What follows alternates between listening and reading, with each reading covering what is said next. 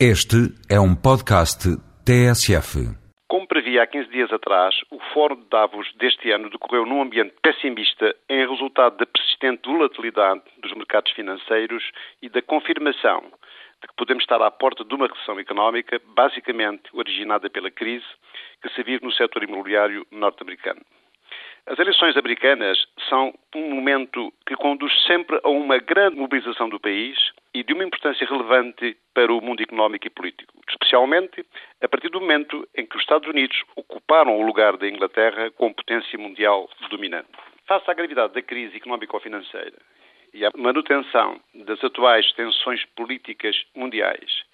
em particular no Iraque, é natural que as eleições presidenciais este ano também decorram num ambiente de grande confronto e tensão e polémica, procurando soluções para a crise apresentadas pelos vários candidatos dos vários partidos concorrentes, mesmo divergentes entre os candidatos do mesmo partido, de que é bom exemplo o que se verificou nas primárias do Partido Democrata entre Hillary Clinton e Barack Obama, na disputa do número de delegados ao Congresso a realizar em agosto próximo, onde se elegerá o candidato democrata. Há alguns anos atrás, Paul Kennedy, um prestigiado pensador prospectivo norte-americano, escreveu um famoso livro sobre as razões da ascensão e da queda das grandes potências, no qual, baseando-se na história dos grandes impérios do passado, procurou demonstrar que as grandes potências, com o enriquecimento resultante de o serem, terem tendência a assumir uma estratégia expansionista que, a prazo, as irá debilitar economicamente e exaurir financeiramente, em especial como consequência do esforço militar exigido por essa política, acabando sempre com a sua substituição por outra grande potência que, entretanto, emerge do xadrez político mundial. Apesar do presidente George Bush, no último discurso sobre o Estado da Nação realizado há poucas semanas no Congresso americano, ter reconhecido a necessidade de reduzir o elevado peso da dívida pública e de prever uma redução do déficit público até ao final do ano para cerca de um quarto em relação ao previsto no início do seu mandato, comprometendo-se mesmo em se atingir um superávit nas finanças públicas norte-americanas no prazo máximo de quatro anos e afirmando ainda estar confiante, otimista quanto à questão do Iraque, a verdade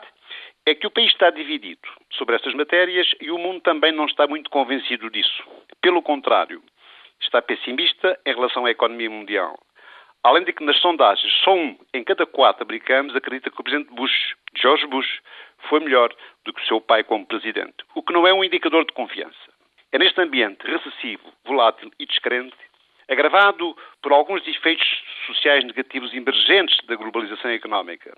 pela persistente manutenção dos elevados preços do petróleo e do agravamento das questões relacionadas com o aquecimento da Terra, que cada dia cresce mais a convicção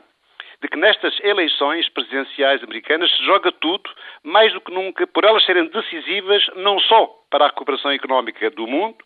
e também para o reforço do valor do dólar, mas também para restabelecer a confiança e a paz mundial, para fomentar a globalização do modelo ocidental e para que os Estados Unidos não percam posição relativa com a grande potência mundial. Ou seja, para ser mais claro, que não se deixe espaço para que se possam vir a desenvolver modelos alternativos de poder, especialmente resultantes do reforço das novas potências emergentes.